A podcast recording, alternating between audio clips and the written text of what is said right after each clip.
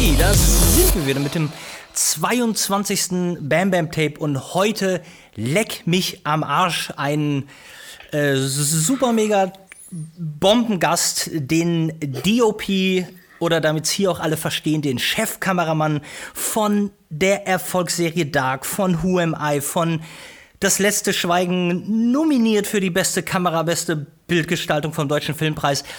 Megatyp Nick Summerer. Hallo Nick. Hallo Ben. Möchtest du, möchtest du lieber Nikolaus genannt werden hier in diesem Podcast? Äh, nee, nenn mich doch Nick. Das machen die meisten, insofern passt das gut. Wunderbar, Nick. Sag mal, kurze Frage vorweg. Ähm, kennen wir uns persönlich? Äh, wir kennen uns persönlich. Also zunächst möchte ich dir mal für die äh, Intro danken. äh, bin hier rot angelaufen. Ähm, äh, sehr schmeichelhaft. Vielen, vielen Dank. Ähm, ja, wir kennen, wir kennen uns persönlich. Wir haben uns vor vielen Jahren mal kennengelernt auf unserer damaligen Agentur Fire während der Berlinale. Da war der Bernd von äh, Grand Hotel Pictures hat uns vorgestellt. Und Bernd Katz, Katzma, Katzmarczyk. Ich, ich glaube, dass es der Bernd war. Ah, ah, Genau. Aber wir waren nicht in der gleichen Agentur, oder? Doch, wir waren beide bei Trinity. Ah, okay. Aber das ist, das ist eine ganze Zeit lang her. Auf jeden Fall erinnere ich mich, dass ich dich da sah mit, mit Krawatte, Polunder, glaube ich, angehabt. oh, ja, ja, ich. Ähm, ähm, und da hatten wir ein paar Sätze miteinander gesprochen und eigentlich so ein bisschen schön herumgeblödelt. Ähm, und das war's. Und dann haben wir uns gegenseitig äh, eigentlich, also mehr ich dir, weil ich nicht so ein Poster bin, ähm, auf, auf Facebook verfolgt. Und ja, Ja, ich, ich, und ich ehrlich gesagt, ich konnte es nicht mehr äh, ganz zuordnen. Ähm, ich äh, wusste auf jeden Fall, da steckt eine Sympathie hinter dem Namen und ähm, ich muss sagen, dass ich erst wieder bei Who Am I ähm, bin ich drüber gestolpert und dachte, sag mal, Nick, Nick Summerer, spinne ich jetzt? Und da dachte ich nämlich ganz kurz, weil vorher war ich verwirrt, ich hatte dich, ich, es gibt noch einen, einen Produzenten aus Berlin, der auch Nick heißt, aber ja. Einen anderen Nachnamen, ich weiß nicht mehr, und da habe ich dich kurz durcheinander gebracht. Und bei Who Am I, ähm, da war es dann so, da dachte ich, okay, leck mich am Arsch. Ähm, Nick, und ich, ich meine, also ich, ich hoffe ja dann immer, ähm, weil ich ja wirklich alles andere als, oh, ist ja auch gar nicht mein, mein Gebiet, aber gar kein Neider. Und ich versuche immer, wenn irgendwas kommt, dann möchte ich das nach amerikanischem Vorbild ganz doll feiern. Und äh, hab, ähm, also ich glaube, ich habe dir auf jeden Fall geschrieben bei Dark Ja. Als es angekündigt war und da war ich, ähm, ja, da war ich fast stolz und, und, und ich hoffe, ich habe dir auch bei Who Am I geschrieben. Ähm, sag mal, ich wollte mal eine Frage wollte ich vorweg gerne loswerden, die die nur mich persönlich interessiert. Ähm, Gerne. Und falls du die beantworten kannst, es ist so, dass ähm, Who Am I war ja auch visuell schon einfach ein, ein, ein richtig, richtig geiles Ding. Und ich hatte mich, äh, ich hatte dich ab da so ein bisschen mit, äh, mit Baran Bourdin ähm, natürlich für dann für immer zusammen äh, äh, ähm, äh, ähm, wie- wie sagt man, äh, naja, es war für mich so ein, so ein einfach ein Match, wo Ja. ich dachte, okay, und jetzt habt ihr ja, ihr habt ja Dark zusammen gedreht, aber dazwischen war doch Baran irgendwie einmal kurz, äh, äh, hat in den Staaten Sleepless gedreht. Gibt, war es das System oder gab es zeitliche Probleme? Gab es irgendeinen Grund, warum du nicht dabei warst? Also der, ähm, der Bo hatte relativ lange wohl für mich gekämpft, so hat er es gesagt. Also ich habe es selber nicht mitbekommen, aber er hat erzählt, dass er längere Zeit versucht hat, mich da mit hineinzubringen. Er, er ist schon auch jemand, der dann sehr treu ist mit den Leuten, mit denen er sich umgibt. Auch, ich glaube, aus so einem Wohlfühleffekt heraus, dass er also sich halt einfach mehr auf seine Arbeit konzentrieren kann, wenn er weiß, da steht einer, den kennt er, den kann er mal hinschauen, dann ist der noch da. Also wie so eine Art, weiß ich nicht, den Rücken frei halten, ja, so ein, ein Freund. Ähm, aber das Studio hatte von Anfang an eigentlich was dagegen. Das haben sie am Anfang nicht so wirklich durchgedrückt, aber irgendwann war es dann soweit, ähm, dass er ihm gesagt wurde, also wir müssen jetzt einen Kameramann finden und der Nick wird es nicht. So. Und dann äh, ist es jemand anders geworden. Aber ich muss ganz ehrlich sagen, da- natürlich ist man da für so einen kurzen Moment, denkt man sich, ach schade. Aber eigentlich war ich auch ganz schön erleichtert, weil ähm, Who Am I hatte, genau weiß ich nicht mehr, ich glaube so um die 4 Millionen Budget und Sleepless hätte dann 40 Millionen gehabt. Und ich weiß nicht, ich finde es ja schon auch toll, wenn man dann so weiter die Treppe hinaufsteigt, aber das wäre irgendwie so hinauf, hinaufgeworfen zu werden und da hätte ich einfach auch ähm, sehr viel Respekt davor gehabt, wieder abzustürzen, weil der Erste, der dann geht, bin ich und das wollte ich auf gar keinen Fall haben. Und dann bin ich aber, weil ich ähm, zeitgleich dann auch äh, eine amerikanische Agentur hatte, von denen habe ich einen anderen Film angeboten bekommen. Da war dann nicht der Jamie Foxx drauf, aber der Jamie Dornan. Und äh, somit hatte dann am Ende dieses Sommers jeder einen Film mit einem Jamie gemacht, er mit Fox, ich mit Dornan und damit war auch alles gut. Also der war dann, hatte dann nur 12 Millionen und war ähm, eine schöne, wie soll ich sagen, eine schöne nächste Stufe und international einzusteigen und sowas. Das ähm, war Jadedville oder? Genau, genau. Äh, wie wird's denn? Wird's Jadoville, Jadedville, wie wird's denn ausgesprochen? Jadedville. Jadedville. Mhm. Ähm, ich, muss, ich muss da gestehen, ich habe ihn noch nicht gesehen und ich muss dir auch gestehen, dass ich ähm, als er rauskam, wohl keine, aber du sagst ja selbst, du postest viel zu wenig. Ich habe keine, äh, dich nicht damit in Verbindung gebracht und keine Werbung von dir äh, gesehen. Du ähm, hast dein Licht unter den Scheffel gestellt und hast gesagt, ach ja. Nee, aber ich habe wirklich erst, als ich nochmal bei AMDB geguckt habe, ähm, weil ich habe dich nämlich lustigerweise, habe ich dich ähm, nochmal eingeordnet bei einem anderen Projekt, wo du aber gar keine Kamera gemacht hast. Äh, zum Glück, weil ich die Kamera auch äh, nicht so besonders filmisch und geil fand. Und zwar ähm, war das, ähm, war, hieß das Ding Weinberg? Wein. Äh, Scheiße, weiß ich nicht, aber Franzen hat da Regie gemacht und äh, da habe ich euch, weil ihr beide so hübsche Typen mit Bart und halblangen Haaren seid, habe ich euch durcheinander gebracht und, und, und Franzen hatte halt da Regie geführt. Hieß das Weinberg? Weißt du, nee, was ich nee. meine? Okay, du meinst Armin, Armin Franzen. Ja, genau. Und der hat, der hat, ähm, Scheiße, hieß das Ding? Ich meine, das hieß Weinberg. Das waren sechs Folgen. Ähm, Okay. Und das ne, war auch so ein, kam sehr gut an, ist jetzt so ein Kultseriending geworden. Gut, ähm, aber worauf wollte ich denn hinaus? Ich wollte eigentlich sagen, äh, genau, dass ich dich erst, dass ich erst mitbekommen habe, dass du den Film, die internationale Produktion gemacht hast, nachdem ich dich nochmal bei IMDb gestalkt habe.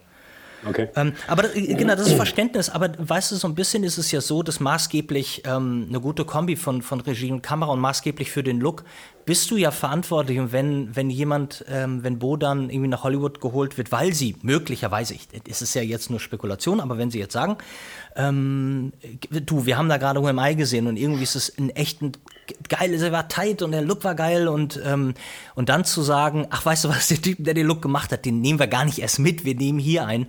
Das, äh, also weißt du, ich würde Also das ist, leider ist es halt so, das ist halt diese Branche da. Der, der, die Amis schauen natürlich auch, die haben irrsinnige Budgets und die verteilen sie ganz gerne auch an diese ähm, großartig kreativen Leute, die halt hier aus Europa kommen, mit einer anderen Sichtweise, mit einer anderen ähm, Erfahrung und, und ähm, anderen Aufwachsen, andere Kultur, anderes Licht etc. etc. Mhm. Das finden sie natürlich alles ganz spannend und holen sie dann rüber, aber eigentlich ist es immer ein großes Risiko, weil es könnte ja sein, dass die eine andere Erzählweise haben, also viel mehr Arthouse, als es eigentlich der Amerikaner haben will. Und so gibt es ja auch immer wieder dieses Problem, dann aus der Sicht der Regisseure zum Beispiel, dass sie da drüben was machen wollen, aber das Studio andauernd dazwischen hineinredet und sie eigentlich im Grunde nie den Film machen können, für den sie dann geholt wurden oder wegen, wegen ihrer eigenen Kreativität, wegen der sie geholt wurden, dass sie den nicht machen können, sondern immer nur irgendwas machen wollen, was die Amis eigentlich haben wollen, wo halt dann ein europäischer Name drunter steht. So. Ja, okay, ja, verstehe. Und ähm, damit ist der Bo also eigentlich auch ein Risiko gewesen, weil er hatte ja zu der damaligen Zeit auch jetzt nicht ähm, zwei Handvoll Filme gemacht, sondern halt nur vier oder fünf oder drei. Ähm, und damit wollte man halt jemanden an seine Seite stellen, der, selbst wenn der Bo irgendwie so die, die, ähm, den Horizont verliert, dass noch jemand da ist, der so sagt, so hier, da drüben war das. Da, ja, lau da laufen ja. wir gemeinsam hin. So, und dann ist, ist es natürlich ähm, besser, da jemanden zu haben, der das System schon kennt und der erfahren ist, als mich, der ich dann auch derjenige wäre, der dann international das erste Mal mit den anderen Teams, die anders aufgestellt sind, die eine andere Dynamik haben, vielleicht und sowas zusammenarbeiten muss. Muss nicht so sein. Es gibt ja auch Beispiele von jungen Kameraleuten zum Beispiel, die da auch ganz erfolgreich waren. Aber es ist natürlich immer eine Angst bei den jeweiligen Produzenten dabei. Ja, Ähm, und ja, was die Arbeitsweise angeht, und deshalb für, für, für viele ist ja DOP immer noch so ein Ding, ähm, wenn in Amerika ein DOP gar nicht selber schwenkt ja. äh, und du hier in Deutschland, aber bei dir ist es so, du, du, du schwenkst noch selber. Ja. ja. Ich möchte es auch nicht aufgeben. Das ist für mich was ganz, ganz Wichtiges, dieses ähm, in ein, ein, eine Geschichte sozusagen in einen Rahmen zu setzen. Ich finde es ähm, enorm wichtig, mit dem Framing die Konstellation von Personen zu zeigen. Ähm, also ich sehe mich als Kameramann, als, als visueller Unterstützer des, des Regisseurs, des Geschichtenerzählers.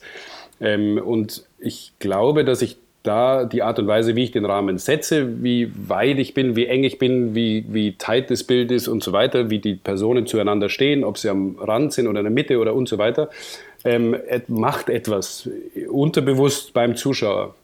Mhm. Das habe ich irgendwie in der Hand und deswegen äh, tue ich mich da schwer, es irgendwie zu kommunizieren, weil vieles halt einfach auch ein Bauchgefühl ist. Das finde ich jetzt stimmig für diese Geschichte. Ähm, und so habe ich auch ähm, immer wieder mal Schwierigkeiten mit der B-Kamera, die leider heutzutage ja immer dabei ist.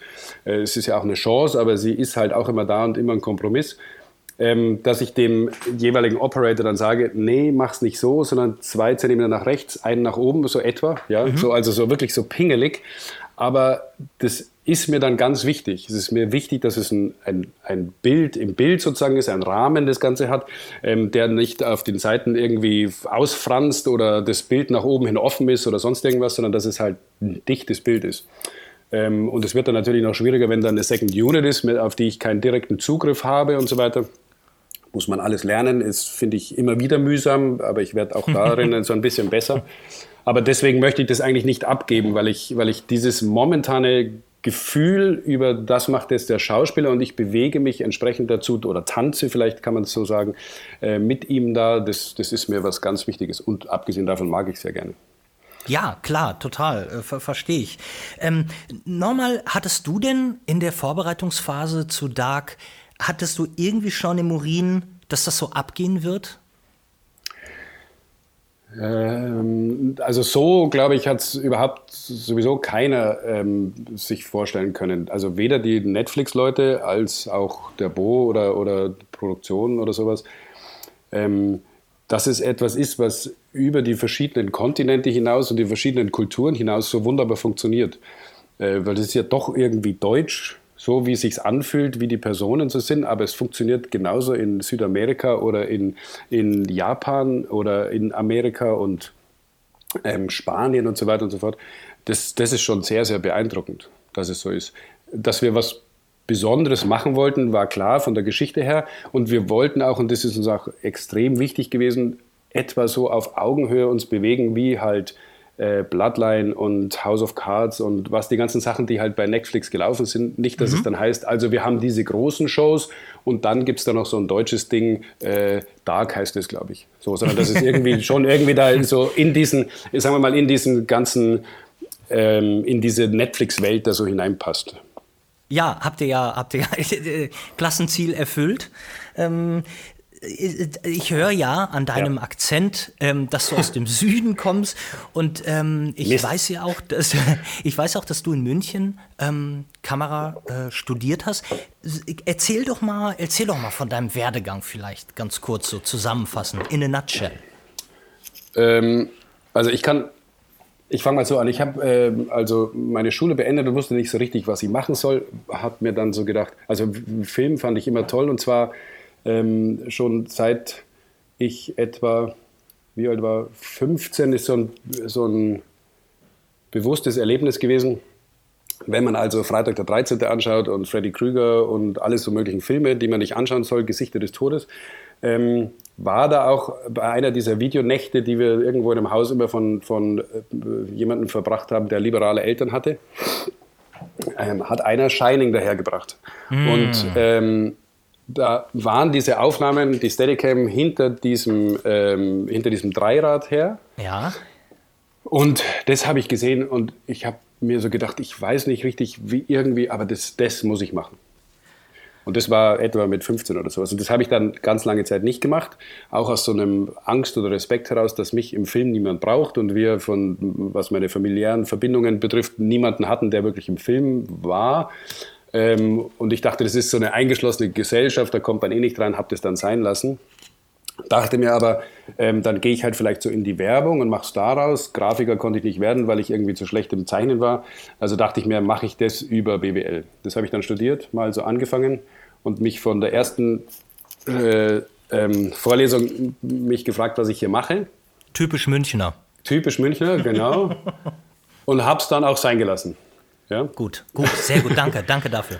Und ähm, wollte also dann zum Film gehen. Und dann haben zum Glück meine Eltern gesagt, also äh, nachdem ich da also so zwei Wochen dann daheim rumsaß und nicht so richtig wieder bei den Eltern eingezogen, nicht so richtig wusste, haben die gemeint, also kannst machen, was du willst, aber mach irgendwie was. Und dann habe ich also mich da ans Telefon gesetzt und habe bei Ari angerufen. Und um jetzt die Geschichte ein bisschen kürzer zu machen, irgendwann habe ich dann tatsächlich ein Praktikum bekommen bei, am Filmset von Dr. Stefan Frank als Beleuchterpraktikant. Geil. Und somit fußt also Dark auf Dr. Stefan Frank. die, die, die, die, Verbindung, die müssen wir auf jeden Fall bringen. Ganz kurz, ja. bevor du weiterredest und ich es wieder vergesse, da du gerade ja. Shining angesprochen hast. Ich bin ein riesiger Kubrick-Fan ja. und ähm, gehöre zu den Leuten, die auch Shining komplett auseinanderdröseln.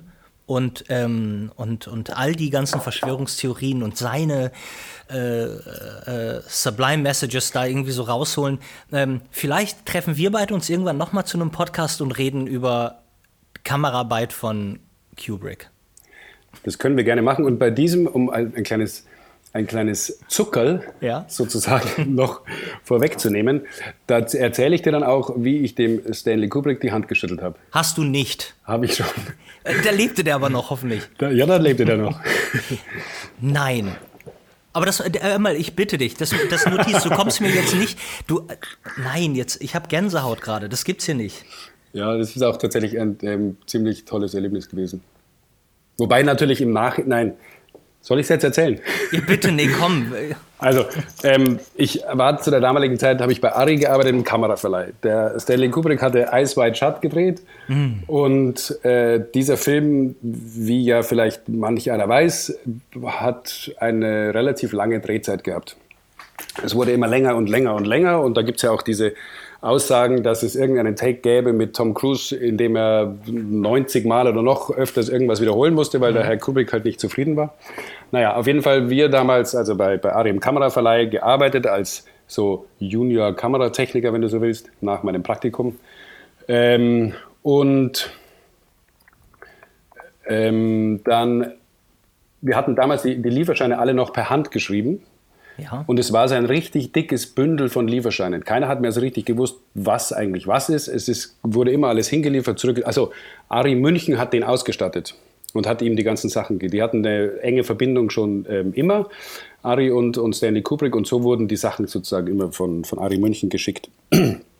Und am Ende, als der Film dann vorbei war, äh, wollten die das ganze Zeug zurückchecken, aber keiner hat sich mehr ausgekannt und das, die Schrift konnte auch keiner lesen und das Deutsch, was da drin stand, hat auch in England keiner verstanden. Also hieß es, es soll jemand rüberfliegen und mit denen das zurückchecken.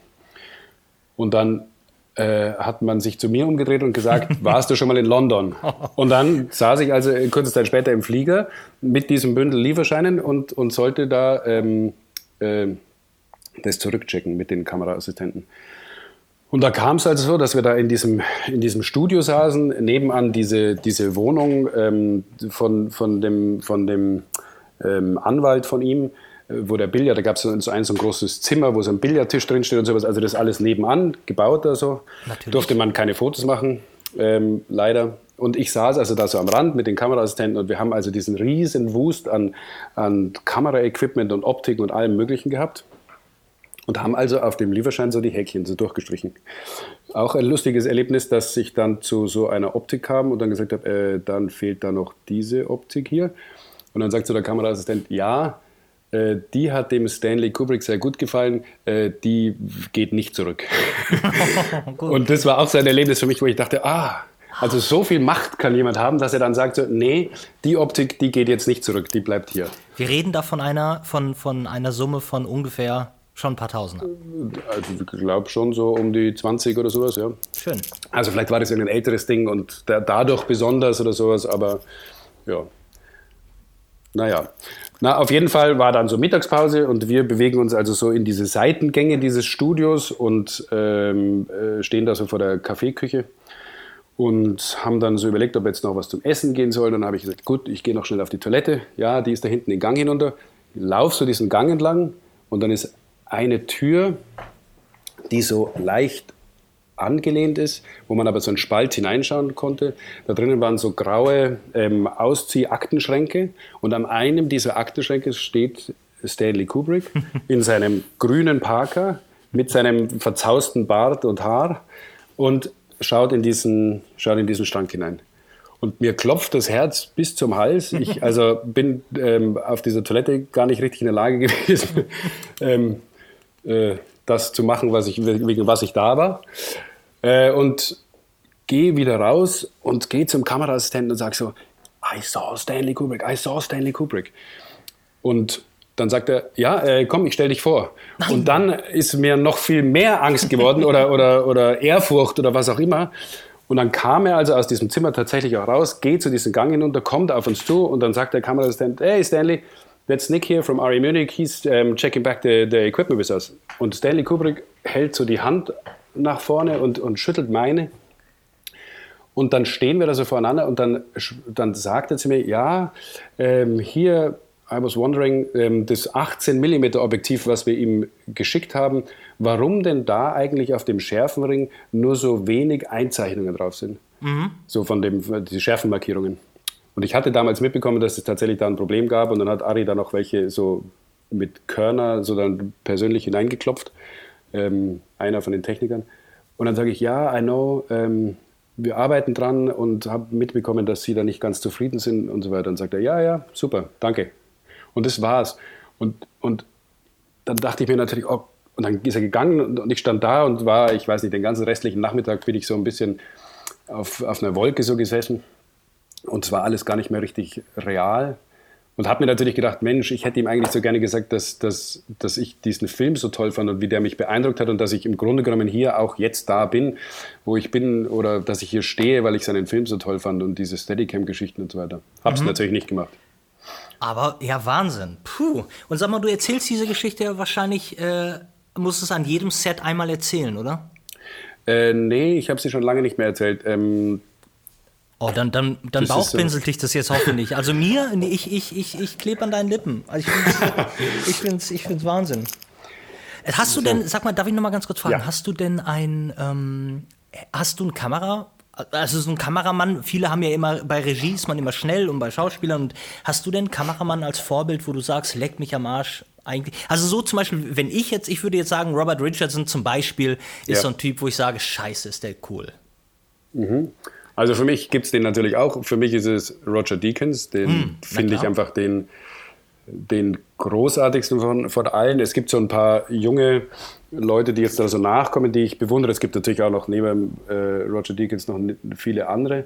Aber was mir bei dem so gut gefällt, ist, also er kann natürlich toll mit Licht umgehen und alles, aber dass er so eine klare Kamera hat, ohne Firlefanz. Da gibt es nichts, was im Vordergrund da rumdengeln muss oder eben sonst irgendwas, sondern es sind klare Bilder, die die Geschichte und wieder die Vision des Regisseurs eigentlich unterstützen. Und das finde ich so besonders toll. Und auch wieder das Framing, dass man das, das immer stimmig ist. Es, er versucht auch, also von dem habe ich es ja eigentlich, diese Rahmen, dieses Bild im Bild, das einzurahmen, dass es nicht irgendwie auf den Seiten ähm, ausläuft oder sonst irgendwas, sondern dass es immer eine ein, ein, ja, einen wirklichen Rahmen hat, das Ganze. Dass man, und, und ich finde auch seine, man kann eigentlich alle Filme, die er so in den letzten 15 Jahren gemacht hat, jedes Bild eigentlich nehmen, jeden Frame und irgendwo an die Wand hängen. Und es ist immer ein stimmiges, tolles Bild. Und ja. das finde ich, ist, da ist er einfach einzigartig und in einer Qualität ähm, über all diese Filme hinweg, die, die seinesgleichen sucht. Ja, absolut. Ich habe, ähm, äh, ich hatte ähm, mich einmal ganz kurz reingelesen. Ich weiß nicht genau wo. Und zwar hat Roger Dickens über das Licht ähm, letztens noch bei äh, in der in der Neuverfilmung von von Blade Runner geredet. Ja. Und leck mich am Arsch. Also das war, es gibt ja, es gibt mittlerweile so wenige wenige Filme, für die ich irgendwie so ins Kino gehen muss gefühlt, ne? Weil ja, es einfach ich kaufe mir die halt immer sofort, wenn sie dann irgendwie bei, und mittlerweile ist es ja kurz, aber das Ding, das war auch die ruhige, einfach diese, die, ja, Roger Deakins Kamera bei dem Film war für mich nochmal so, okay, dank, da, vielen Dank dafür. Und fand es dann auch echt spannend, ähm, noch zu gucken. Und ich meine, die geizen ja dann, wenn das Budget da ist, auch nicht mit Licht. Und dann waren da ein paar Konstruktionen dabei. Also wirklich, leck mich. Diese, diese, du, du, sprichst von diesem Riesenkreis, der dann da ja. mit, mit ähm, ja. In der goldenen, in dem, in dem, in genau. dem, in diesem goldenen Setting, Wahnsinn. Also das, das ist natürlich auch, also, die, also alleine diese Dimension ist so unglaublich, das stimmt. Aber die Art und Weise, was er so macht, macht er schon ganz lange Zeit. Er hat ähm, früh angefangen, so viele Lampen oder so Lichtkonstruktionen selber zu bauen. Also dieser Ring, den es da gibt, gab es schon in vielen anderen Filmen in kleinerer mhm. Form, ähm, als einfach nur rund oder, oder eckige ähm, Holzkonstruktionen, Kreise, die ganz viele Lampenfassungen haben in denen dann ähm, immer so nach außen gehen, so wie so eine Art Torte, in der Mitte die, die hellste Lampe und dann, ähm, also sagen wir bei 500 Watt, dann äh, drumherum ein Kreis mit 200 Watt, dann mit 100 Watt, dann mit 60, mit 40 und so weiter, nach außen hin abfallend. Solche Dinge hat er ganz oft in irgendwelche Sets hineingehängt. So. Ähm, das ist, ja, also im Grunde genommen ist, wie, wie man so oft sagt, also von einem kleinen Film zum großen Film unterscheidet sich nur, dass jetzt mehr Lampen dasselbe machen oder die Lampen größer werden und dasselbe machen. So. Und vielleicht ist es da in dem Fall auch so. Auf der anderen Seite ist natürlich diese Konstruktion auch wieder so besonders, das da wäre auch nicht, da gibt es bestimmt auch andere Kameraleute, die äh, Blade Runner toll fotografiert hätten, aber dass er dann so etwas macht, das ist halt auch wieder ihm irgendwie so ein bisschen äh, zu eigen. Ja. Seiner nach, seinem Nachdenken über Licht. Toll. So. Mhm. Nee, das ist schön. Ich finde es vor allem auch interessant, was andere, ähm, ne, was ähm, äh, DOPs über andere DOPs denken und ähm, äh, und Deakins ist doch jetzt mittlerweile, der, der kratzt doch jetzt auch an der 70 fast, oder? Der hat schon ein paar Jahre auf dem Buckel, ja, ich glaube schon das, ja. Ähm, äh, sag mal, äh, reizt dich denn, wo wir gerade bei Robert Richardson waren, ähm, mhm. reizt dich Film weil du weißt ja, ich ja, ich mit meiner analogen Fotografie und dem ganzen Kram, reizt dich Film gar nicht? Oder äh, würdest du, wenn jetzt ein Projekt käme und die sagt, ey, ihr dürft das, ihr könnt das auf Film drehen, hast du da, juckt's dich da in den Fingern oder, oder wie, wie siehst du das? Also das ganze Anfangszeug, was ich gemacht habe, war ja alles auf Film. Also der mhm. Who, äh, ähm, Who Am I war der erste Film, den ich digital gedreht hatte. Also ich, habe schon noch was damit zu tun gehabt und, und finde es nach wie vor auch was, was unheimlich schön ist. Also die Art und Weise, der Abfall von den Lichtern etc., also all diese ganzen Vorteile, die halt Film hat, mhm. die finde ich schon ähm, einfach toll und würde da auch gerne einen Film nochmal mit Film drehen. Ähm, es wird aber immer schwieriger, vor allem in Deutschland, weil halt es gibt halt, soweit ich weiß, kein Kopierwerk mehr hier in Frankreich hat jetzt wieder erst eins zugemacht. Also das heißt, der ganze Film muss immer alles noch irgendwo hin verschifft werden und dann sind mit den ganzen Kopien und Entwicklungen und lauter so ein Zeug. Und die Art und Weise, wie heutzutage auch gedreht wird, ist, dass du schon auch einen Regisseur brauchst, der weiß, okay, das, das geht langsamer, das dauert länger, wir können nicht den Take 100 Mal ähm, wiederholen in einem Take, also ohne dass unterbrochen wird und ausgeschaltet wird dazwischen. Mhm. Ähm, und all diese Sachen. Ähm, ich, also wie gesagt, wenn all diese Dinge stimmen, dann, dann würde ich es gerne wieder machen, ja. Ja, mein, mein, ähm, oh, hörst du das? Kannst du das hören? Nein. Ja, irgend, gut, weil irgendwer bohrt hier gerade, äh, der, der hört sich an, als würde er gleich durch die Wand kommen. Ähm, ich hoffe, das äh, tut hier unserem Sound sitzt nichts. Du, sitzt du weit genug weg? ja, kommt drauf an, wie lang der Bohrer ist. Ähm, ich, äh, mein äh, äh DOP Ingo, der hat, ähm, der hat also ich auch gerade noch eine SR2 geholt, ja. ähm, damit wir hier schön, schön spielen können. Und das irgendwie ist es, keine Ahnung, mich macht das von der Haptik und so, mich macht das schon an. Ich finde das ganz, ähm, ich finde das ganz schön. Aber ich, äh, wir dürfen gar nicht in die Gefahr raten, äh, über mich zu reden. Ähm, hat, wo wir gerade bei Deakins waren und äh, nochmal bei einem anderen tollen DOP, Nick Summerer, äh, die, der hat doch, also so, hilf mir, weil ja. ähm, es interessiert mich auch immer nur so zu, zu einem gewissen Teil ähm, bei anderen Produktionen. Ähm, die haben doch mit einer, haben die mit einer 465, ich weiß nicht mit welcher Ari die, äh, die Deakins da gedreht hat, aber du hast doch, ähm, du hast doch Dark mit einer Alexa 65 gemacht. Mit der Firma, genau, die Alexa 65, so war es. Ähm, ist das, war das das erste Mal, dass du mit der gearbeitet hast? War das irgendwie ein großer. Äh, das, ähm, Entschuldigung, das war das erste Mal, ja. Äh, das ist daher gekommen, äh, Netflix hatte vor einigen Jahren noch, als wir angefangen haben, die Vorgabe, dass man in, mit einer Kamera drehen muss, die 4K nativ aufnimmt. Mhm.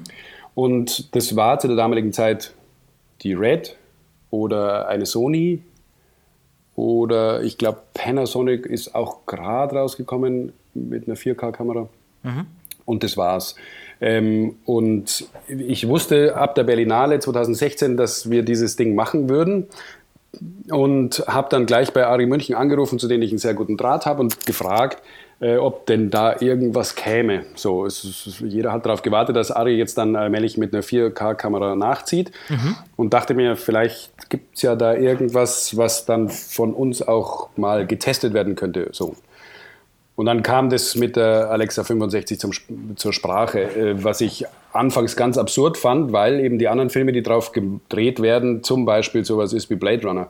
Und dann dachte ich mir, also das, was der Roger Deakins macht oder die, was, was äh, die Produktion hier mit, mit Blade Runner macht, das kann man jetzt nicht unbedingt budgetmäßig oder vom Aufwand oder von der Geschichte vielleicht mit dem vergleichen, was wir machen. Also das kann man uns ja gar nicht leisten. So. Ähm, aber es war letztendlich habe es dann trotzdem so ein bisschen getestet und dem Bo immer wieder gezeigt und der Bo in dem Fall äh, sehr gut auch. Also erstens ist er ein sehr visueller Regisseur, zweitens will er eine hohe Qualität haben von dem, was er da macht. Ähm, er ist noch dazu, also jetzt in dem Fall Showrunner, der Erschaffer sozusagen von diesem ganzen Ding, der Regisseur mhm. und auch noch Produzent, hat also da auch noch Mitsprache. Das heißt, ähm, sein Wort hat schon erhebliches Gewicht. Und der hat diese Sachen gesehen und hat gesagt, ich will auf dieser Kamera drehen. Geil. Und dann dachte okay. ich, gut, wenn ich also jetzt da jemanden habe, der das in dasselbe Horn bläst, dann äh, werde ich versuchen mit Ari, wie gesagt, die sind sowieso auf meiner Seite gewesen, da versuchen, dieses Ding irgendwie möglich zu machen. Und dann war halt immer die Alternative Red und Bo hat Red richtig gehasst und ich war jetzt auch nicht der größte Freund davon und, und deswegen ging das dann ganz gut, ähm, dass man halt ich habe mich dann reduziert in bestimmten Equipment, was ich dazu genommen habe und so weiter und so fort. Ähm, und dann kam es letztendlich zu dieser Kamera, ja. Darf ich nochmal da einsteigen? Und zwar ist es so, dass äh, die, die ewige Diskussion, ob äh, Red oder ähm, äh, oder mit einer, äh, einer Amira oder ne, im, ja. mit einer Alexa. Ähm, ja war es also zum einen, am, ganz am Anfang war es so, dass ich ein paar alte Kameramänner wie Tony Mitchell und so, hier die, ne, unsere Werbekameramänner, die wir in ja. Hamburg so haben, die eher mit der Argumentation kamen, es ist halt so, dass ich mich nicht wirklich umgewöhnen muss, ich gucke weiter durch ein Okular.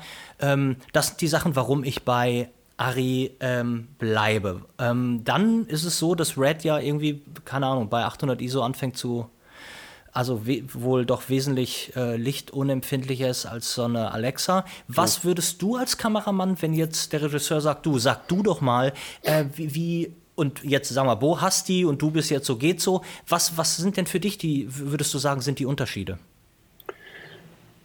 Also ich würde auch äh, immer tendenziell zur zu Alexa greifen. Bei, hier bei Chadodville, das habe ich auf der Red gedreht ähm, da hatte ich auch vorher die Sony und die Red getestet, weil es war eben damals 4K, native Kamera muss sein und damit, damals gab es die 65 noch gar nicht. Das heißt, das hätte sowieso gar keinen Weg dahin geführt, dass wir es mit Alexa drehen. Ähm, ähm, damals war auch Netflix noch so, dass der Regisseur dann kam und gemeint hat, nein, das war so ein Werberegisseur, der eigentlich alles mit Arima gemacht hat und immer alles Alexa dann so die letzten Jahre so gekommen, gekommen ist zu, äh, zu, zu, Netflix und gesagt hat, aber das geht nicht, wir können das nicht auf Red drehen, wir müssen das auf Alexa drehen. Und dann saßen die da wohl sehr ruhig, habe ich erzählt bekommen, und haben zu ihm gesagt, weißt du, jedes Mal, wenn einer hier ein Projekt macht mit uns, dann kommen die Leute und sagen, wir müssen das auf äh, der Alexa drehen. Und dann sagen wir immer, aber die ist nicht 4K, also geht das nicht. Und jetzt kommst du daher und wir sagen wieder Nein. So, so ähnlich ruhig muss das abgelaufen sein. äh, fand, es, fand es ziemlich interessant. Also das hat dann bei uns nicht geklappt. Ähm, ich hatte dann mit dem John Toll gesprochen, der äh, Sense 8 gemacht hat. Ähm, da waren Verbindungen von dem Team, in dem ich gerade war, zu ihm, der das Sense 8 gemacht hat.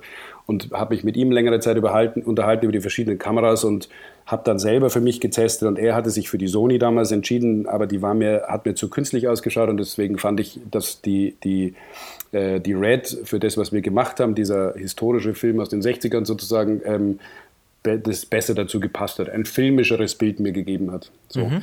Ähm, was das Ergebnis betrifft, wo sind die Unterschiede, hattest du ja gefragt. Also das, die Red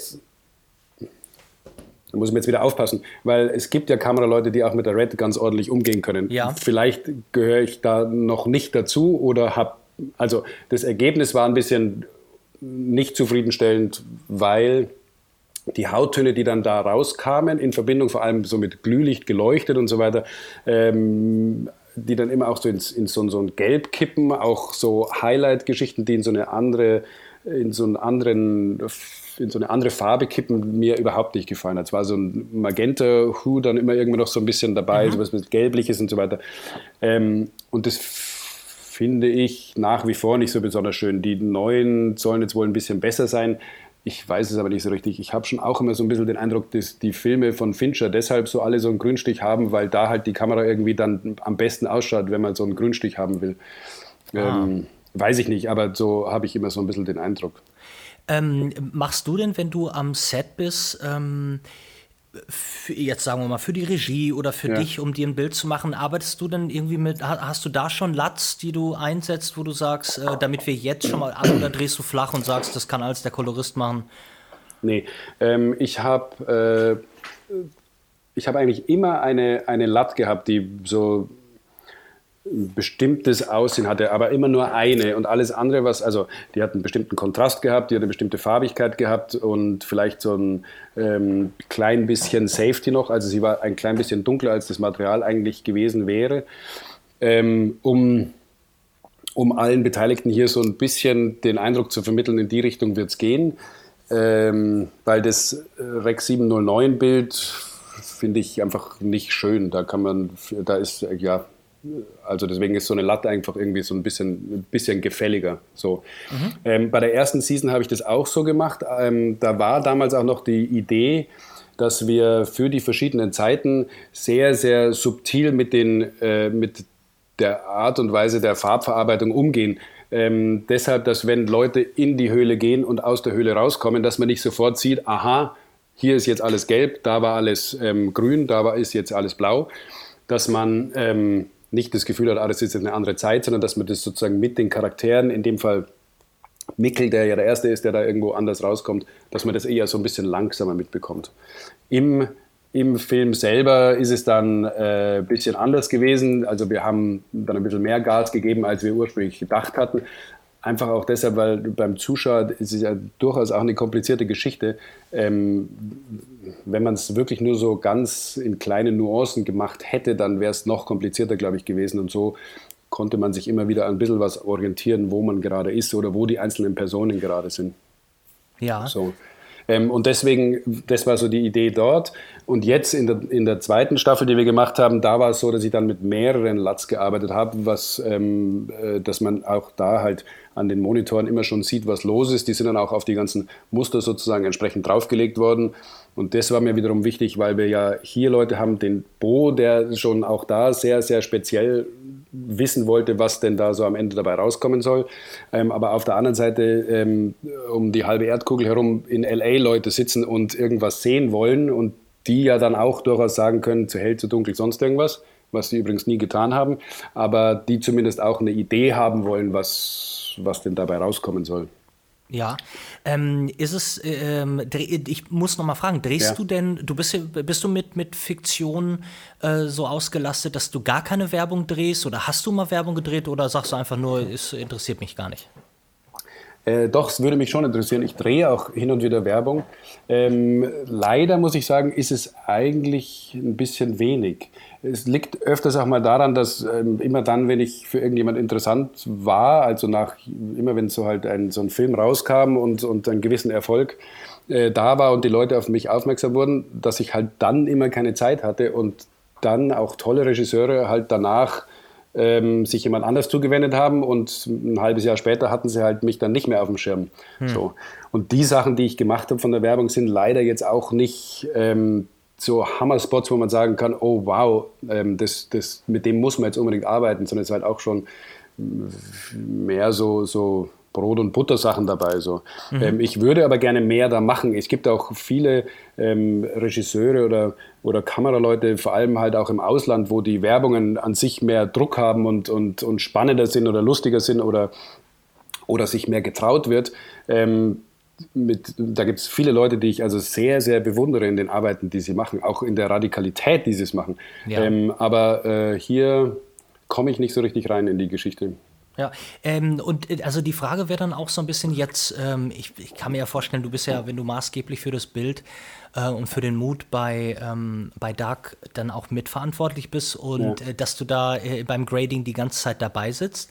Äh, Nochmal hier, falls wir, wir reden von Latz und Grading und so, also für die Leute da draußen, die das spannend finden, aber keine Ahnung haben, ähm, äh, äh, also Grading ist die Farbkorrektur und ähm, der liebe Nick, der war die letzten Wochen in der Farbkorrektur und ist jetzt fertig.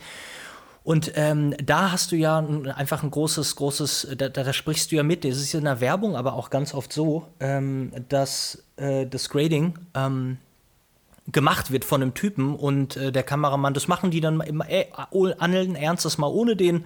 Ja. Und ähm, ist das irgendwie so, lässt du da los oder schickst du demjenigen Moods vorher und sagst, äh, bitte, bitte, das muss so aussehen und ähm also dadurch, dass die Werbungen, die ich dann da auch öfters gemacht habe, jetzt so sind, dass man sagen kann, gut, ähm, da ist jetzt, hängt mein Herz nicht bis in die tiefsten Tiefen dran, sondern es ist halt dann, das ist ganz nett, so, ja. ist es mir vielleicht nicht ganz so wichtig, wie es sein sollte. Ich finde es aber trotzdem, ich habe jetzt angeboten, letztes Jahr zum Beispiel waren so Werbungen, die ich gemacht habe in Hamburg. Äh, dann habe ich gesagt, gut, dann sehen wir uns ja wieder beim, das war das erste Mal, dass ich da sozusagen nicht eingeladen wurde. Ich habe gesagt, gut, dann sehen wir uns ja wieder beim Color Grading in, in einer Woche. Und dann sagen die so, äh, nee, dann sage ich, aber na, ich weiß schon, ich ist ja pauschal alles so bezahlt, dass ich da nicht extra was noch bekomme, aber, ähm, aber Zugticket halt und sowas, dann meinen die so, nee. Und dann liegt es also daran, dass ich sozusagen meine Zeit auch ähm, gerne hergebe dafür, da dort zu sein, um, um das Produkt bis zum Ende mit zu, äh, wie soll man sagen, überwachen, begleiten. vielleicht, ja, aber zu begleiten, genau, dass es halt auch dem Kunden entsprechend äh, die, die, beste, das beste Ergebnis liefert. Und dann, dann, dann scheitert es daran, dass ähm, ein Zugticket nach Hamburg 150 Euro kostet oder sowas und das dann nicht gezahlt wird. Das und das muss ich sagen, finde ich schon irgendwie ziemlich traurig, dass es so ist, dass es so weit gekommen ist. Ähm, und dann denke ich mir, naja gut, also wenn es das dann doch so wenig wert ist, dann vielleicht ist dann auch äh, mir wurscht. So. Das ist furchtbar.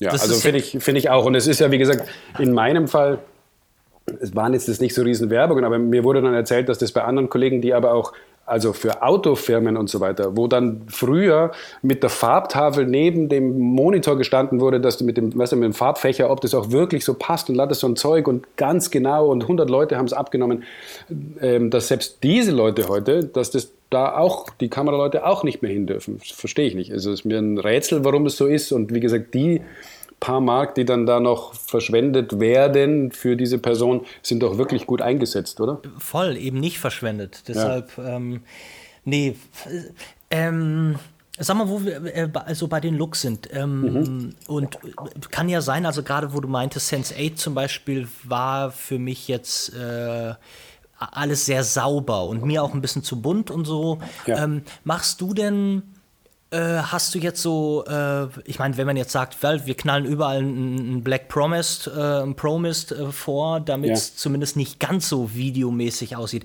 Hast du da sowas, wo du sagst, das sind eigentlich so Filter, äh, mit denen ich gerne arbeite, damit das, damit es ein bisschen das Digitale wegkommt, oder sind es eher Linsen bei dir? Ähm, Filter benutze ich überhaupt nicht. Also ND-Filter schon. Ähm, mhm. Vielleicht sogar mal ein Polfilter, aber mit dem habe ich auch irgendwie so, ein, so eine Hasslieben-Situation mal von der Werbung kommend.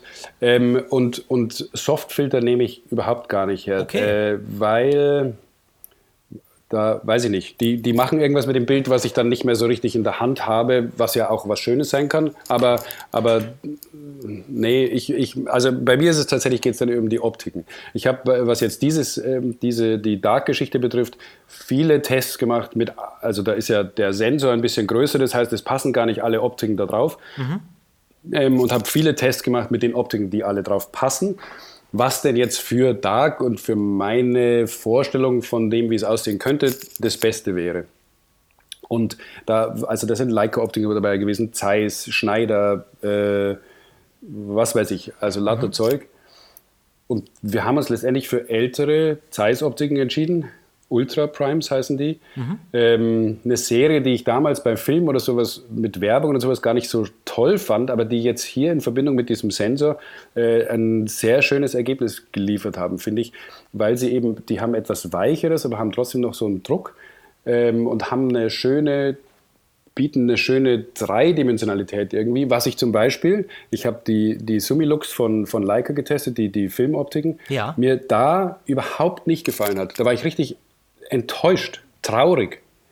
Weil, ja. weil das, was man aus der Fotografie so kennt, in, mit diesen Optiken hier gar nicht wiedergegeben wurde. Also äh, ja, und deswegen die Optiken, die, die Zartheit, die sie sozusagen dann da, was man vielleicht hin und wieder in den Bildern findet, bei Hauttönen oder den, den wie die Geschichte so sind, ähm, der Abfall, das machen also diese Optiken und da bin ich eigentlich ganz zufrieden.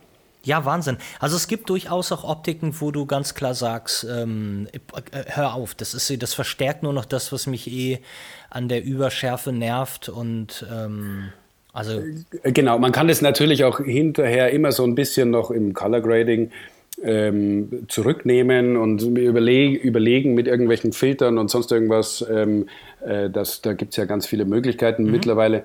Ähm, und ja, ich also das ist ja der Trend dahin, dass viele Leute zum Beispiel mit Anamorphoten wieder gedreht haben, ja. ist ja zum einen, dass man diesen Look so toll fand, dass es im Hintergrund einen bestimmten anderen äh, Schärfenabfall hat, ähm, dass die Lichter irgendwie anders, äh, eine andere Form haben und so weiter.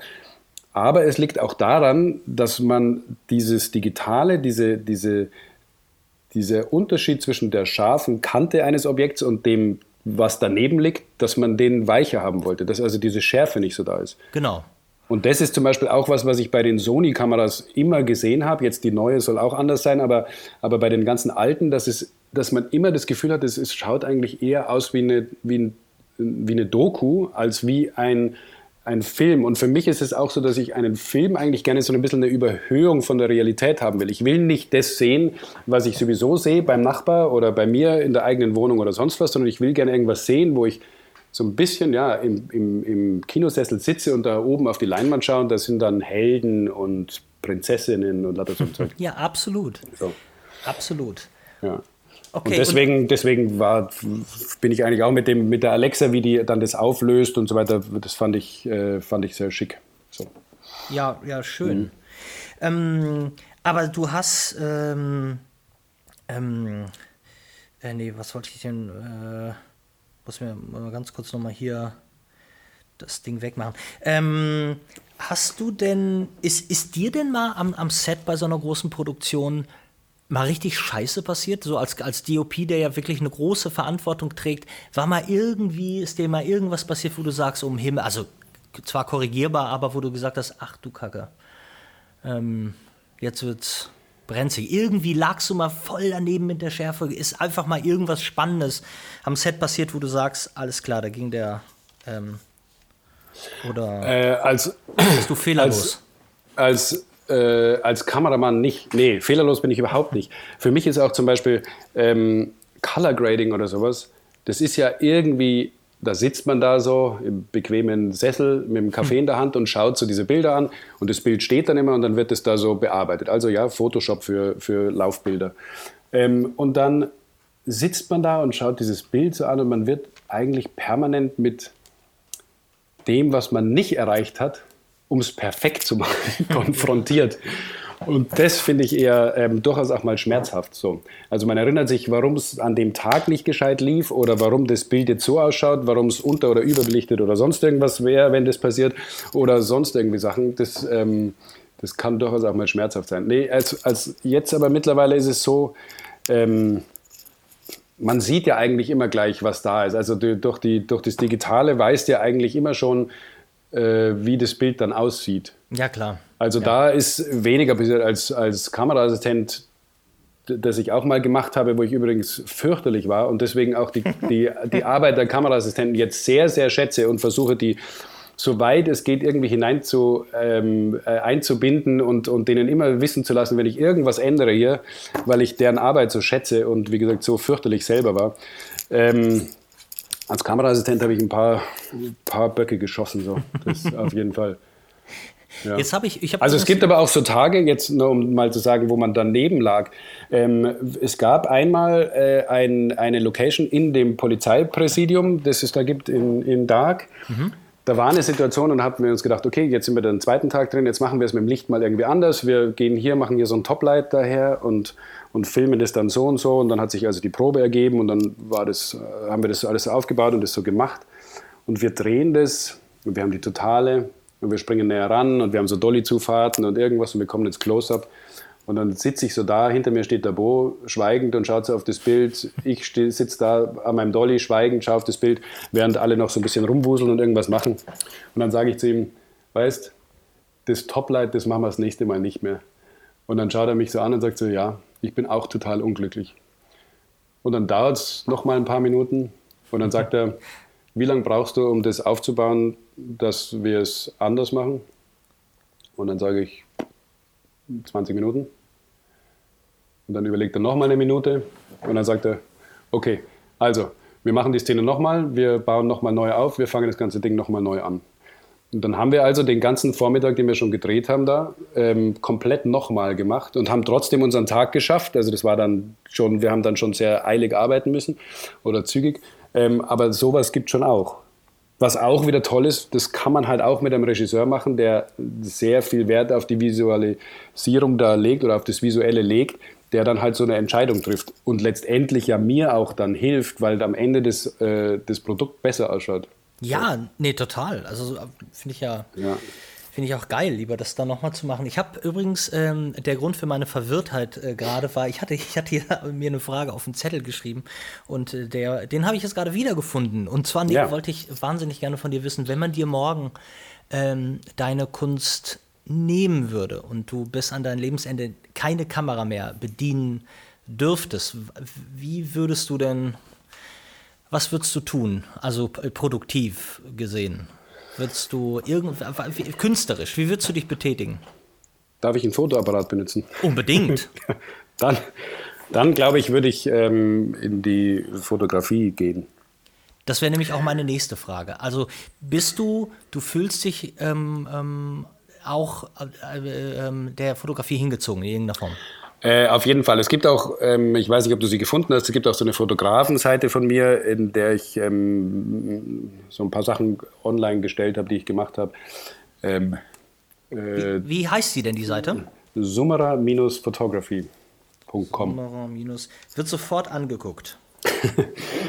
ja, ähm, ich also ich, ich glaube, ich bin, wäre nicht der beste People-Fotograf, mhm. weil diese Art und Weise, wie man, also wenn ich ähm, deine Arbeiten anschaue oder, oder Arbeiten von anderen Fotografen, also ähm, ähm, auch diese, diese, wie soll ich sagen, erotische Fotografie ist es ja vielleicht bis zu einem gewissen Grad, aber also auch diese, diese Art von der intimen Fotografie, glaube ich, wäre nicht so meins. Also einfach dieses, ich glaube, ich würde mich da nicht so wohlfühlen in der, in der Art und Weise, das zu stagen und hinzubekommen oder sowas. Mhm. Ähm, und auch People-Fotograf ist, ähm, ich vielleicht brauche ich auch ein bisschen hin und wieder mit dem einen oder anderen, dass man, dass man so eine Gemeinsamkeit findet ähm, dass man also ähm, sich so gut versteht oder so. Es gibt ja Leute, die, die treffen da jemanden neu und, und labern und haben irgendwie gleich ein super Verhältnis und und alles ist lustig und gut. Und ich glaube, da brauche ich ein klein bisschen länger. Ähm, und für manche ähm, Porträts oder sowas ist halt die Zeit immer nicht da, dass man das so über einen längeren Zeitraum so laufen kann, bis man sich mal so kennenlernt und gegenseitig oder voreinander öffnet. So. Mhm. Ähm, aber also ich bei mir machst du das schon mal ganz gut, nach 50 Minuten. Ja, vielleicht habe ich da auch ein verkehrtes Bild von mir, weiß ich nicht. ähm, ähm, aber also das glaube ich, da wäre es nicht so. Aber was ich gerne mag, sind zum Beispiel so ein bisschen so ab, abstrakte Geschichten. Also wenn du auf mein Instagram-Ding schaust, da sind so Sachen, die ich dann so finde irgendwo so am Straßenrand oder irgendwo so. Das mag ich gerne, wie so Licht und Schatten zueinander spielen, so bestimmte Farbanordnungen oder wie was die dann machen, auch wieder mit Sonne, keine Sonne. Ähm, sowas mag ich gerne. Oder ich habe äh, auch mal so, so ein bisschen so Architekturfotografie gemacht. Das fand ich auch irgendwie gut. Ähm, ich habe zwar auch so Porträts gemacht, also auf dieser Seite, da sind zum Beispiel so einige Porträts von so Sterneköchen, mhm. weil ich mal eine Serie gemacht habe, ähm, also, also gefilmt habe, ähm, wo es um Sterneköche ging. Und dann habe ich immer, ich habe mir vor einiger Zeit mich mal belohnt mit so einer mit ähm, äh, schönen, schönen Film-Hasselblatt. Ähm, und die habe ich dann immer mitgenommen und habe dann halt gesagt, mir gedacht, wenn ich jetzt so eine berühmte Person vor mir habe, oder so eine besondere Person, so muss man ja sagen, die ähm, auch das ganze Können und Talent auf etwas anderes, nämlich auf Essen, ähm, gerichtet hat, dann wäre es doch vielleicht toll, wenn ich die dann einfach so fotografiere. Mhm. Und dann habe ich also jedes Mal, nachdem wir die Interviews gemacht haben und nachdem wir die so verfolgt haben, eine Woche lang habe ich die gebeten, ob sie ähm, sich für einen Film da für mich so hinstellen. Sag und, mal, ja. Achso, entschuldige, nein, ich wollte dich nicht unterbrechen. Du gingst so Nee, das, genau, genau, und das war so, und, und damit habe ich also so ein paar dann schon auch Menschen dann ähm, ein bisschen ernsthafter vor der Kamera gehabt.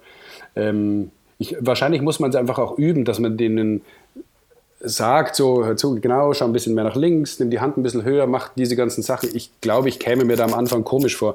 Mhm. Ich, ich bin aber auch mal für Freunde, einem, es hat mir jemand mal gesagt, hier, ich soll so für irgendeinen so Werbespot brauchen sie einen Cowboy. Warum sie auf mich gekommen sind, weiß ich nicht, aber dann habe ich also, irgendwann fand ich mich so im langen Ledermantel, ähm, so wie Terence Hill so ein bisschen, ja, mit, mit einem Cowboyhut stand ich dann da irgendwo auf einer Bühne in so einem Greenscreen-Studio.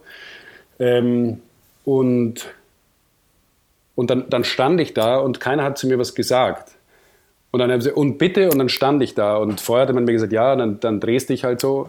Und habe ich das gemacht, aber irgendwie hat mir, kam ich mir unendlich einsam vor da vorne. Ja. Ähm, also erstens bin ich es nicht gewohnt, aber zweitens habe ich einfach nicht gewusst, was ich mit mir machen soll. Ich hatte plötzlich so viele Hände, ja, wie meinen Kopf halten soll. Das war alles irgendwie äh, unangenehm.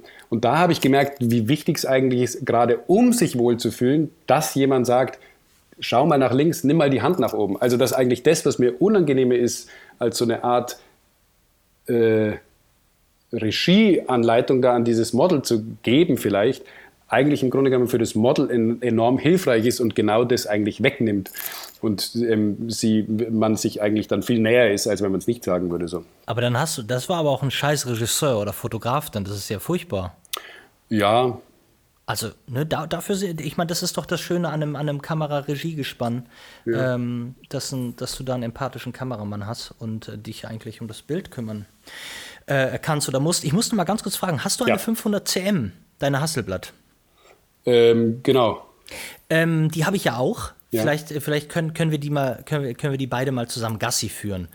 Ähm, jetzt habe ich bei Bo, ähm, ja. also ich meine mich zu erinnern, dass ich irgendwie das Ehrenbild gepostet hat, was auch mit einer 500 cm ähm, gemacht wurde. War das dann deine? Nee, war nicht meine. Äh, der hatte ähm, jetzt hier für Dark äh, die Fotografie wieder so für sich entdeckt, so in der zweiten in der zweiten Staffel und hat sich eine, eine Leica ähm, geholt und hat dann sehr viele Fotos gemacht. Auf seinem Instagram-Account sieht man die, also ganz, ganz viele Behind-the-Scene-Fotos. Mhm. Ähm, und weil ihm das Spaß gemacht hat, äh, hat er sich auch noch ein paar Filmkameras so geholt.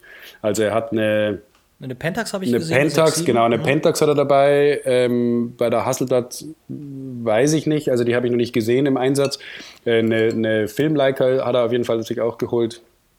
So, also mit der Pentax, da sehe ich ihn auch öfters, da läuft er auch öfters ähm, jetzt immer rum und, und ähm, ähm nimmt also auf. Er hat jetzt neulich war mir so ein Nachdreh gehabt und da hat er auch dann mit der äh, fotografiert. Genau.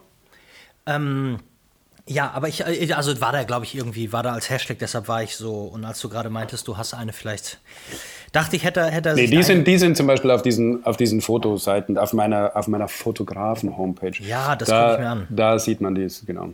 Und da sind zum Beispiel auch so Fotos drauf, das ist was anderes, was ich noch gerne machen oder was ich gemacht habe, sogar in, äh, sogar auch kommerziell, weiß ich nicht, ich habe so als Auftragsarbeit, nennen wir es künstlerische Auftragsarbeit, Bilder zusammengesetzt, so aus ganz vielen Einzelfotos, ähm, ein größeres Bild zusammengesetzt ähm, und dann aus da irgendwas draus gemacht. Es gibt so eine Serie in, in Hongkong, da war ich auch im Zuge von dieser, von dieser Show über diese, über diese oder dieses Doku-Porträt-Geschichte da über diese äh, Sterneköche. Mhm.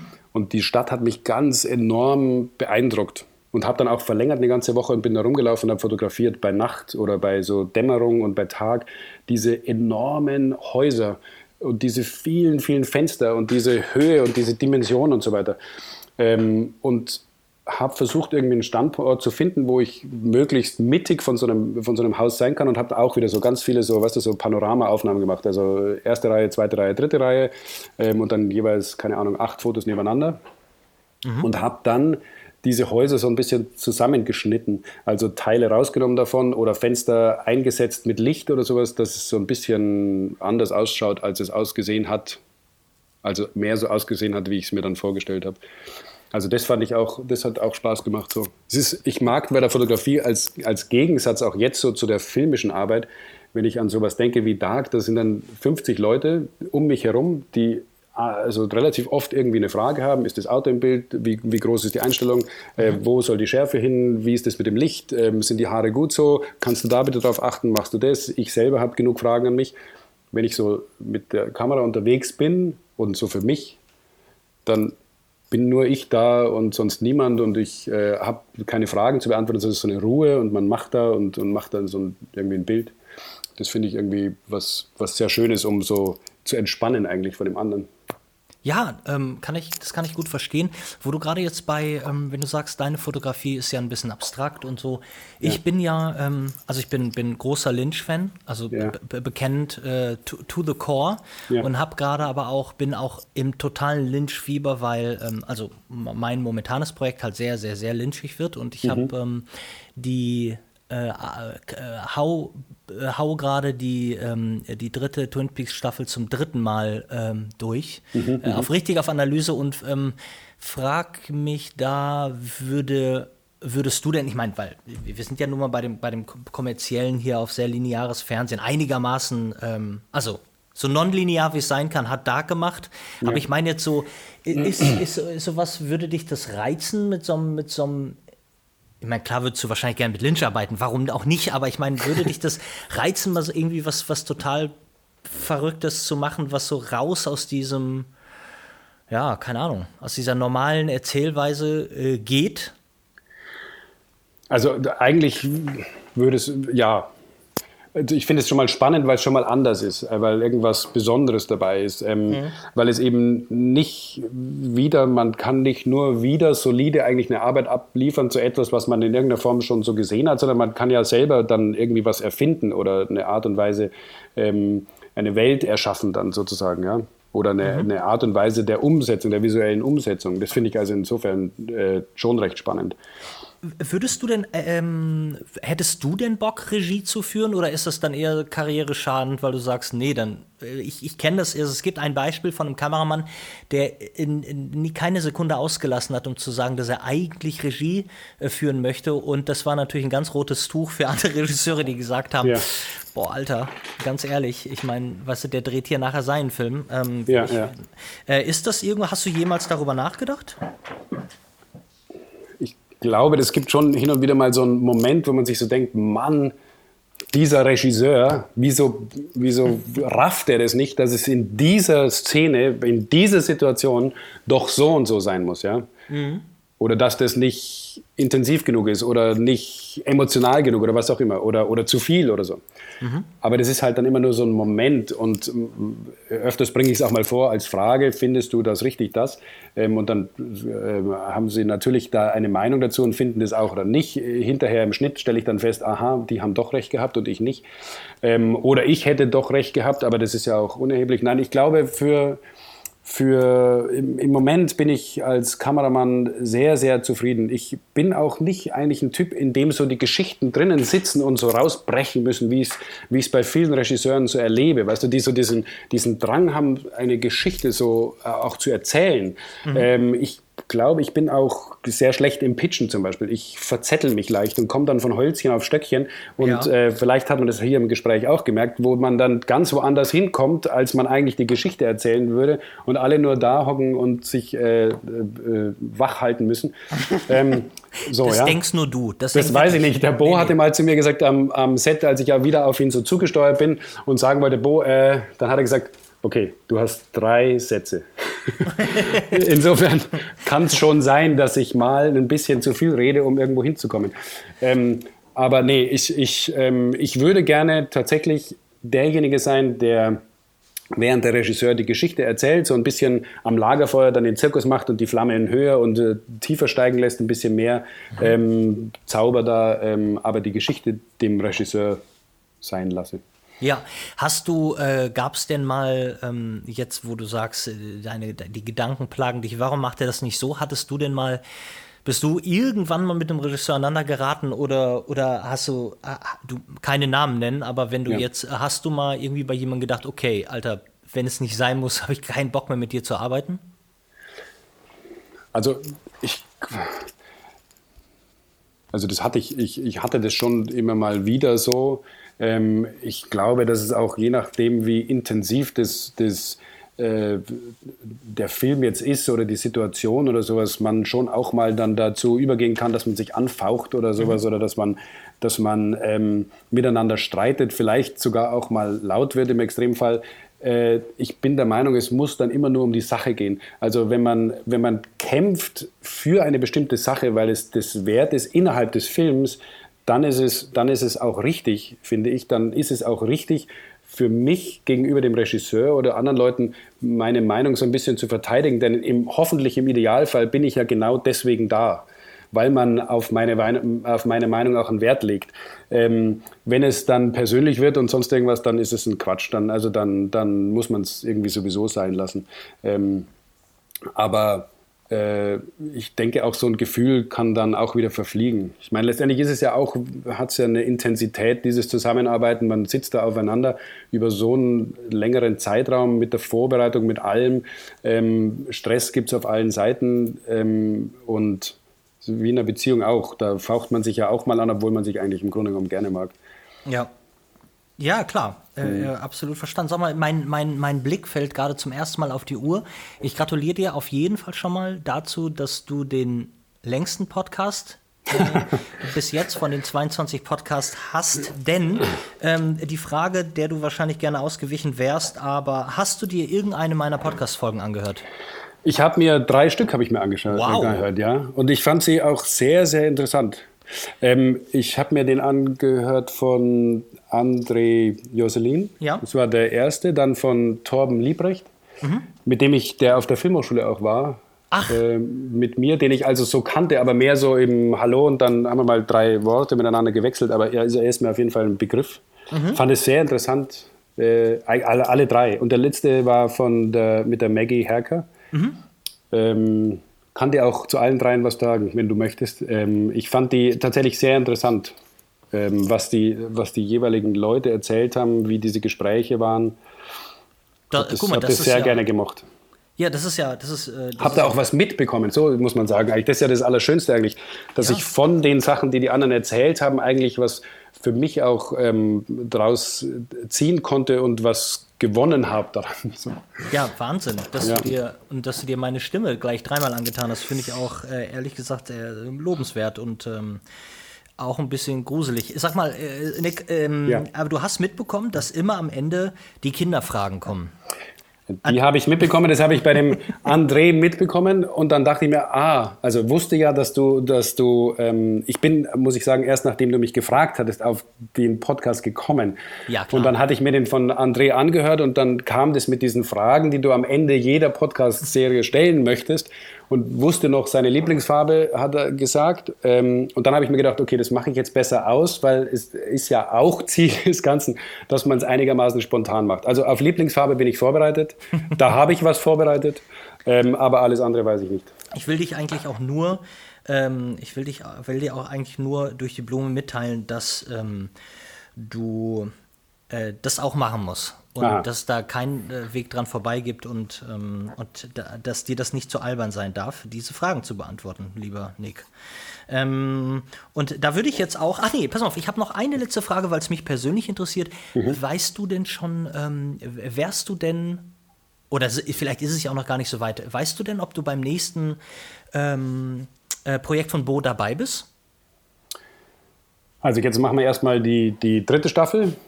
Mhm. Die wir mehr oder weniger, sobald wir jetzt dann so fertig sind, äh, gleich die nächste vorbereiten. Also dass der Zeitraum kürzer ist, bis das dann tatsächlich vom Zuschauer ähm, liegt. Mhm. Und danach diese Geschichte, äh, das weiß ich noch nicht. Okay. Wir, wir, wir haben mal drüber gesprochen so, aber da ist ja auch noch ein bisschen Wasser, was da hinunterfließen kann, den Berg. Mhm. Ähm, ich glaube, es ist man kann schon sagen, es ist jetzt nicht ganz absurd, dass es sein könnte, dass ich da gefragt werde. Ja, ich wünsche dir das auf jeden Fall vor allen Dingen, weil wenn es jetzt noch mal in eine andere Richtung geht und so, ähm, ich, ich bin, ich weiß nicht, ich bin immer, ich, das sind so wie für mich so wie Geschichten, die gut enden. Ich möchte gerne, ähm, ich möchte gerne, dass du das machst. Also sag mir mal, du kannst mich ja, ich, ich, ich halte mich, du hältst mich mal auf dem Laufenden. Ja. Und dann können wir mal drüber äh, können wir nochmal drüber sprechen. Nick, genau. sowieso, ich weiß nicht, ob du es mitbekommen hast, aber was total schön wäre, ist, mhm. wenn du in einer Weile, äh, vielleicht nach der dritten Staffel, wenn wir, wenn du nochmal zurück in meinen Podcast kommst, weil ähm, ich immer versuchen wollte, dass die Leute so nach und nach, nach einer Weile nochmal reinkommen und wir nochmal über die Sachen reden, über die wir nicht gesprochen haben und was vielleicht in der Zeit passiert ist. Komme ich sehr, sehr gerne. Mir hat es großen Spaß gemacht. Ähm, Komme ich sehr, sehr gerne. Schön, ja. dass du mich überhaupt eingeladen hast und noch gleich ein zweites Mal haben willst. Nein, das ist doch, das ist doch, äh, das ist doch klar. Und vor allen Dingen, Mensch, mein, komm, hör mal, du bist der mit dem längsten Podcast. Du bist der mit dem längsten, Nick. Ich, ich, ich fange mal direkt endlich, an. Äh, endlich. ist, äh, deine Lieblingsfarbe? Ja, hatte ich ja was vorbereitet. Ähm, blau. Nein, weiß ich nicht. Ich mag blau sehr gerne, ich mag braun sehr gerne. Ja, bei Braun äh, bist du, das hat noch keiner gesagt, und da bin ich, äh, da bin ich aber komplett bei dir. Ähm, Braun und Weiß sind zwei, ja, unfassbar schöne Farben. Ähm, dein, dein Lieblingsessen? So. Jetzt geht's los. Jetzt erwartet natürlich jeder Schweinebraten. Was so als Bein? Nein. Ähm, ich glaube, mein Lieblingsessen ist, also ich, also alles mit Pasta. Okay. Bist du denn, äh, muss man da auf irgendwas achten? Bist du vegan? Nein. Oder vegetarisch oder so? Nein. Nein. Als geht als Bayer auch gar nicht, oder? Nee, geht nicht. Nee. Ähm, dein Lieblingsgetränk? Dann lass es auch ein helles sein, weil ansonsten. Ja, ein helles mag ich gerne, aber ich glaube äh, Kaffee. Wow. Okay, Kaffee, warte mal. Ich habe, äh, kannst du dir vorstellen, dass ich bin, ähm, ich bin eigentlich mein ganzes Leben lang kein Kaffeetrinker gewesen, weil ich extrem schnell auf Koffein reagiere. Also ich kriege richtig dann Herzrasen und Panikattacken und meine Hände fangen an zu zittern. Ja. Ähm, aber du kannst dir vorstellen, nach drei Staffeln Twin Peaks, wie soll man da keinen Kaffee lieben? Ja. Und deshalb, ähm, ich arbeite mich da gerade ein bisschen ran. Ähm, äh, und das war deine Lieblingssüßigkeit. Habe ich gar nicht so. Ich bin mehr der Chips-Mensch und, und so weiter, lauter so salziges Zeug. Ja. Ähm, aber wenn ich jetzt was nennen muss, eine. Nee, musst du nicht. Dein Lieblingschips. Lieblingschips habe ich auch nicht. Aber ich esse schon ganz gerne mal so eine Packung Pringles äh, dann so durch. Okay. Ja. Keine, keine, keine Geschmacksrichtung? Äh, die ganz normalen, klassisch. Ah, also auch bei, auch bei Schokolade, also wenn dann hier Süßigkeit, dann so eine Milka Vollmilchschokolade, ähm, ohne irgendwas drin, sondern nur klassisch. Okay, aber ja, das ist ja ein bisschen der BWLer dann in dir. wieder. ist das so? Ich weiß es nicht. Achso, pass auf, wenn du die Fragen nicht gehört hast, dann ist, äh, äh, dann kommt eine Frage, weil mhm. ich, ne, ich habe das ja von einem, von, einem, von einem Kind abgeguckt und ja. der fragte sein Gegenüber, was denn sein Lieblings-Power Ranger wäre. Jetzt haben wir aber im, in, anhand von 22 Podcasts gelernt, dass viele Leute die Power Rangers nicht kennen, so wie auch ich. Ähm, aber, so dafür, wie auch ich. Äh, äh, aber dafür die Turtles. Oh. Die Teenage Mutant Ninja Turtles. Und dann haben wir auch Leute gehabt, die auch die nicht auf dem Schirm haben. Und die haben sich dann äh, durch einen Unfall ein Lieblings-Kelly-Family-Mitglied ausgesucht. Also du irgendwas in, in, in der Richtung. Also ich bin mit ähm, den Ninja Turtles nun mehr vertraut als mit der Kelly Family oder den Power Rangers. ähm, aber auch nur deshalb, weil ich, ich habe die auch nicht gesehen damals. Aber mein Sohn hier, fünf ist er jetzt, Ja. der findet die, die Turtles gut. Und die stehen also hier immer rum und da muss man immer spielen. Und ich verwechsel auch äh, grundsätzlich, welcher der Michelangelo ist und welcher der Raffaello ist und sowas. Ja. Aber ich weiß jetzt, dass der Michelangelo der Orange ist und dann sage ich jetzt den. Okay, alles klar. Ähm, oh, weißt du noch, was der für eine Waffe hat? Zufälligerweise? Lass mich kurz überlegen. Ähm, der hat, der hat, glaube ich, die Nunchucks, oder? Ah, der hat die Nunchucks. Kann, kann gut sein. Ähm, sag mal, hast du das jetzt vielleicht ein bisschen schwer für dich, aber eine Lieblingsserie? Lieblingsserie, weiß ich nicht. Aber ich habe äh, jetzt vor einiger Zeit, ähm, ich saß längere Zeit im Flieger und hatte mir dann, weil filmisch nichts Gescheites kam, mal geschaut, was in den Serien da ist und Patrick Melrose entdeckt. Ja. Und habe die den ganzen Flug über durchgeschaut und fand das ziemlich gut. Sag aber bitte, sei Ja. mit mir, sei mit mir einer Meinung. Ich meine, das muss eine gute Serie auch können, aber Ja. der, der Abfall ähm, schade. von Nee, nee, nee ich, ich meine so der Abfall von die, die, die, die Komik, die einem ähm, äh, die einem Brad Easton Ellis sehr nahe kommt von der ersten Folge, wo es, wo allein sein Drogenkonsum und seine, seine Art äh, einen so dermaßen zum Lachen bringt, zu, zu, zu der Kinder, zu seiner Kinderstory. Mich hat das so runtergezogen. Ich konnte eine Stunde nicht schlafen. Ich hatte, ich war, ich war wirklich, ich war selten, war ich von einer Serie, die so anfängt und ich so irgendwie gut drauf war, weil es ist so ein bisschen so mein, ne, so, so Bad Attitude Fun, Ja. äh, war dann plötzlich so, Alter, ihr macht mich, ihr macht mich richtig fertig. Das war, also ich, die hat mich richtig runtergezogen dann. Aber Also ich habe so, so große Fallhöhe war es bei mir nicht, weil ich das am Anfang auch alles irgendwie doch so äh, noch erschütternd fand in all diesem Humor, den es so Ja. hatte, als er da so, äh, so halb durch die Restaurants geflogen ist und so weiter und dann in diesen Sesseln da gelandet ist und so. Ähm, aber ja, Ja, was ich ein bisschen schade fand, war, dass es am Anfang eben so eine, so was, so eine Leichtigkeit in dem Ganzen doch noch hatte, auch so eine visuelle Besonderheit und dann am Ende eigentlich immer normaler wurde, Ja. je, je ernster und, und ähm, bedrückender das ganze Thema wurde. So. Das Ja. habe ich eigentlich ein bisschen schade gefunden, aber auf der anderen Seite, wie will man das auch dann in der Leichtigkeit noch weiter inszenieren? So. Ja, Ähm, aber die fand ich auf jeden Fall visuell äh, ganz toll. ja. Das stimmt. Da, gerade am, am Anfang geben sie ja, geben sie ja richtig Gas. Also das. Äh, ähm, und äh, was, wie, wie sieht's aus mit dem Film? Äh, Lieblingsfilm meinst du? Ja, ja, ja. Entschuldigung. Ähm, also da, da gibt es da gibt's so eine ganze Handvoll, das sind aber alles schon ältere Geschichten. Also ein, ein Klassiker immer wieder gewählt ist zum Beispiel, ähm, oh Gott, Inside, der Insider. Ja. Michael Mann, Ja. Mm. den finde ich großartig. LA Confidential finde ich toll. Heat, Casino, ähm, ähm, also solche Sachen. The, the Assassination of Jesse James.